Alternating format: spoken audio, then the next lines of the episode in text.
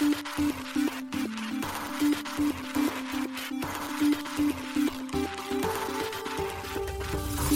しい経済ニュース。この番組では現当社のメディア新しい経済がブロックチェーン仮想通貨フィンテックに関する日々のニュース解説を平日毎日音声コンテンツでお届けしています。そして新しい経済ではブロックチェーン仮想通貨に関するニュース解説記事やインタビュー記事学習記事などのたくさんのコンテンツを掲載しております。ぜひ新しいひらがな経済漢字で検索してメディアもチェックしてくださいそして LINE 公式アカウントではメディアの更新情報を配信しております LINE 公式アカウントにもぜひご登録ください現当社新しい経済編集部の大塚です。はい、本日は2月の13日火曜日です。今日のニュースいきましょう。ピーター・ティールのファウンダーズファンド強気相場前に約300億円をビットコインとイーサリアムに投資か。日本円ステーブルコイン JPYC、JKIS でユナイテッドから資金調達、累計額9.7億円に。米フランクリン・テンプルトンが現物イーサリアム ETF 申請。ソラナの Web3 スマホチャプター2が予約台数10万達成。第1弾の事前注文は14日終了。ポリゴンラボが ZK 証明機タイプ1プローバー発表。全 EVM チェーン利用可能。半代替可能トークン規格 ERC404 登場。価格が急騰後に大きく急落。一つ目のニュースは、ピーター・ティールがビットコインとイーサリアムに再び投資かというニュースです。ピーター・ティール氏設立のベンチャーキャピタルであるファウンダーズファンドが再びビットコインとイーサリアムに投資していることが関係者の話によって明らかになりました。このことはシリコンバレーが暗号資産市場に再び関心を寄せていることを示します。この件を直接知る2名の情報筋によると、同ファンドは昨年夏の終わりから秋の初めにかけて暗号資産取得のために2億ドル約298.7億円を投資。その半分はビットコインに、残りの半分はイーサリアムだったといいます。シリコンバレーの著名 VC によるこれまで報告されていなかったこの動きは、2022年に暗号資産市場が暴落する前に最も注目されていた投資戦略であった遠くへの投資に一部の機関投資家が戻ってきたことを浮き彫りにしました。2022年暗号資産取引所 FTX や他の大手企業の破綻により価格が暴落し、業界は汚名を着せられ、規制当局の取り締まりを促しました。またビットコインの価格は1万5000ドル近くまで暴落し、2020年以来の最安値を記録しました。今回の巨額の賭けは、今日に立たされた暗号資産市場の復活を示すものです。ビットコインとイーサリアムの価格はこの1年で徐々に上昇し、今週ビットコインは2年ぶりに5万ドルを記録しました。しかし依然として21年11月の最高値6万9000ドルを下回っています。暗号資産に最も早く投資をした機関投資家の一つとして、ファウンダーズファンドは2014年にビットコインを積極的に買い始めました。しかし、2022年に暗号資産市場が暴落する前に生産し、約18億ドルの利益を上げました。2023年夏、ファウンダーズファンドはビットコイン価格が3万ドルを下回った時にビットコインの取得を開始し、数ヶ月かけてさらにビットコインとイーサリアムを購入したと情報筋は付け加えました。ロイターはこれらを購入した際の平均価格を知ることができませんでした。なお、ファウンダーズファンドの広報担当者はコメントを控えています。ペイパルとパランティアの共同創設者であるティール氏は、中央銀行の管轄外に存在するブロックチェーン技術に基づく通貨であるビットコインを公に称賛しています。同氏はビットコインが金のような価値の保存手段であり、中央銀行の金融政策に対するヘッジであると述べています。暗号資産との親和性は自由主義、小さな政府、技術革新に対するティール氏の関心と一致しています。ファンダーズファンドはスペース X やメタといった企業の初期投資家と知られ、現在120億ドルを超える資産を運用しています。同社は暗号資産投資に注力するため、2023年4月にパンテラキャピタルの元共同最高投資責任者、ジョーイ・クルーグ氏をパートナーとして雇用しています。なお、このニュースは新しい経済がロイターからライセンスを受けて編集、加筆したものとなっています。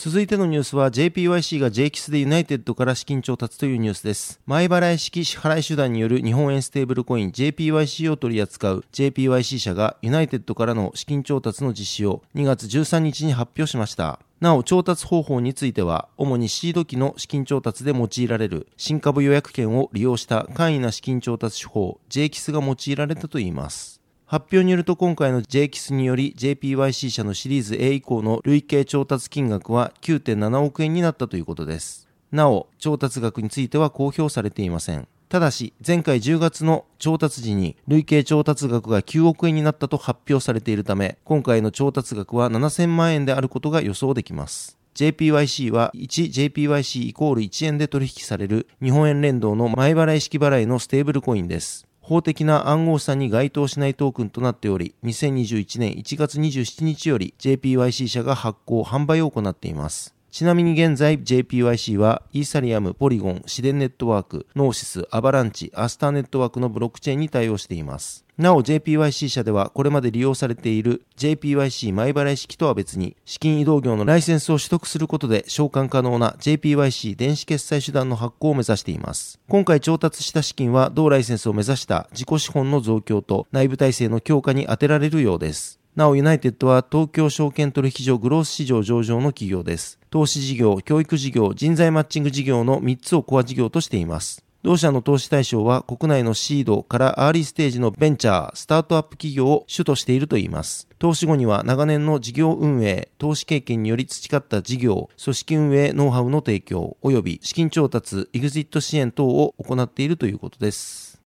続いてのニュースは、フランクリン・テンプルトンが現物イーサリアム ETF を申請というニュースです。米資産運用大手フランクリン・テンプルトンが現物イーサリアムの上場投資信託 ETF を正式に申請したと2月12日に発表しました。米証券取引委員会 SEC は今年1月ビットコイン現物 ETF を11銘柄承認しました。フランクリン・テンプルトンの申請を受け、現物イーサリアム ETF の提供を目指すのは8社となりました。8社はいずれも1月に現物ビットコイン ETF の提供を始めました。SEC は1月、イーサリアム信託商品を現物 ETF に転換するグレースケールインベストメンツの申請に関する決定を延期しました。フィデリティとブラックロックも現物イーサリアム ETF を申請しましたが、当局は決定を延期。また2月にはインベスコが申請した同様の商品についても承認判断が延期されています。現物イーサリアム ETF を最初に申請したのはバンエックで SEC は5月23日までに承認の是非を判断する必要があります。こちらの記事も新しい経済がロイターからライセンスを受けて編集加出したものとなっています。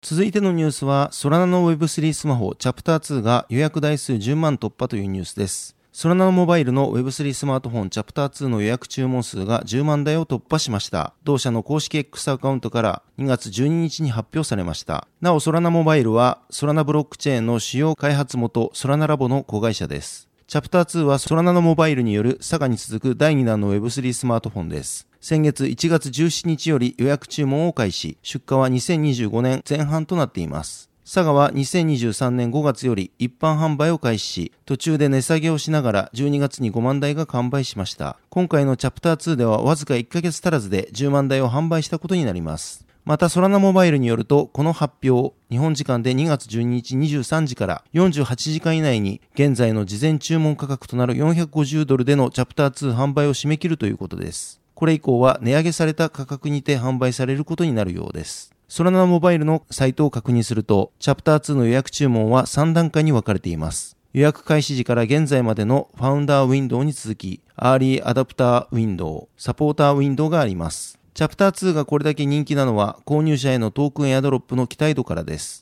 前回の佐賀完売には、ユーザーへ付与されたソラナネットワーク上のミームコイン、ボンクの価格高騰が関係していると思われています。ボンクは佐賀の分散型アプリストアでボンクアプリを展開しており、佐賀ユーザーはボンクアプリをダウンロードすることで特典として3000万ボンクを無料で取得できたからです。また、佐賀販売時には各デバイスに付属する譲渡不能な NFT となる佐賀ジェネシストークンが付与されました。今回のチャプター2においても付与が検討されていることが明言されています。続いてのニュースは、ポリゴンラボが ZK 証明機タイプ1プローバーを発表というニュースです。ポリゴンブロックチェーンの開発を指導するポリゴンラボが EVM、イーサリアム仮想マシン搭載のブロックチェーンでゼロ知識証明を生成する証明機タイプ1プローバーを2月9日に発表しました。ポリゴンラボによると、タイプ1プローバーを使用することで、すべての EVM 搭載チェーンはゼロ知識証明を用いて、アグレイヤーを介して、ポリゴンのエコシステム全体へ接続できるようになるということです。これによって、これまで莫大なコストがかかると考えられていたイーサリアムのブロックのゼロ知識証明の生成に0.2から0.5ドルしかかからなくなったということです。また今後開発が進むことでさらなる最適化が進み、コストがさらに30から50分の1まで削減されることが期待されているということです。なお、アグリゲーションレイヤープロトコル、 AggLayer はゼロ知識証明の使用により、同プロトコルへ接続した L1 チェーンや L2 チェーンを単一のブロックチェーンを操作しているように感じられるほどシームレスに接続するプロトコルです。また、タイプ1プローバーは、イーサリアムの開発者の一人であるビタリク・ブテリン氏が提唱した ZK-EVM のタイプ分けに基づいて命名されています。今回発表された証明機は、このうちイーサリアム及び EVM と完全に互換性のある ZK-EVM を指すタイプ1に相当する互換性を持つといいます。ZK-EVM はゼロ知識証明技術を搭載した EVM のことで、トランザクションの処理などをオフチェーンで計算し、その結果ゼロ知識証明を生成することで正しいことを証明します。これまでポリゴンが提供してきたポリゴン ZK-EVM はイーサリアム及び EVM と完全に同等ではないタイプ2に相当する証明機に依存していました。しかし今回のアップグレードにより、ポリゴン ZK-EVM は変更や移行などを行わずに、既存の EVM の証明を生成できるようになりました。なお、ポリゴンラボはゼロ知識証明に関わる他の技術開発も進めています。ポリゴンラボは2024年も ZK テクノロジーの開発をリードしていく前へとブログにて語っています。続いてのニュースは ERC404 トークンの価格が下落中というニュースです。非代替性トークンプロジェクトのパンドラを筆頭に注目を集めているイーサリアムの新しいトークン規格 ERC404 に関連する暗号資産が登場後に価格が急騰したものの直近数日で大きな下落を見せています。ERC404 は ERC20 のような代替可能なトークン FT と NFT ノンファンジブルトークンを融合したトークン規格です。ERC404 は ERC20 のような代替可能なトークン FT と ERC721 等による NFT を融合したトークン企画です。一定以上の FT を保有することで自動的にウォレットに NFT がミントされ、一定量を下回ると自動的に NFT がバーンされるという仕組みを持ちます。これにより NFT を分割して FT として取り扱うことが実質的に可能になります。そのため FT として DEX などで取引が可能になることで、買い手がいないと売却できない NFT の流動性についての問題が解決できます。さらに、同銘柄の FT を一定量集めてミントされた各 NFT については、それぞれに価格差がなくなるメリットもあります。例えば 100FT で 1NFT がミントされるとすると 1FT 価格 ×100 が NFT の価格になります。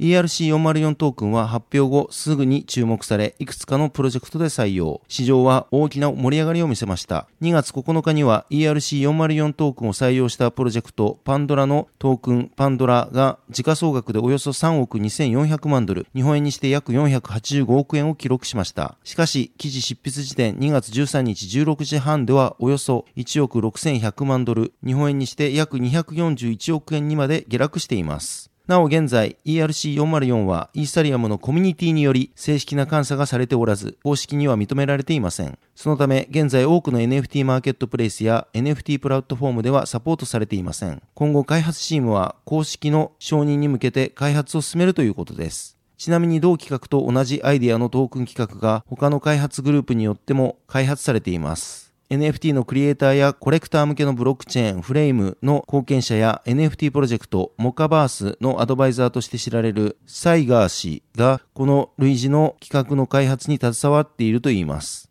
同氏によるとこの企画はディビジブル NFT と呼ばれ短縮した形は DN404 になる予定ということです。また同氏は X にて DN404 の行動を準備するため週末は正真正銘24時間体制で作業していたと語っています。はい、本日のニュースは以上となります。このように私たち、新しい経済編集部では、ブロックチェーン暗号資産に関するニュースを平日毎日ラジオで配信をしております。本日ご紹介したニュースはすべてサイトの方に上がっております。ぜひサイトの方も見に来てください。新しいひらがな、経済漢字で検索して見に来ていただければと思います。それでは本日はありがとうございました。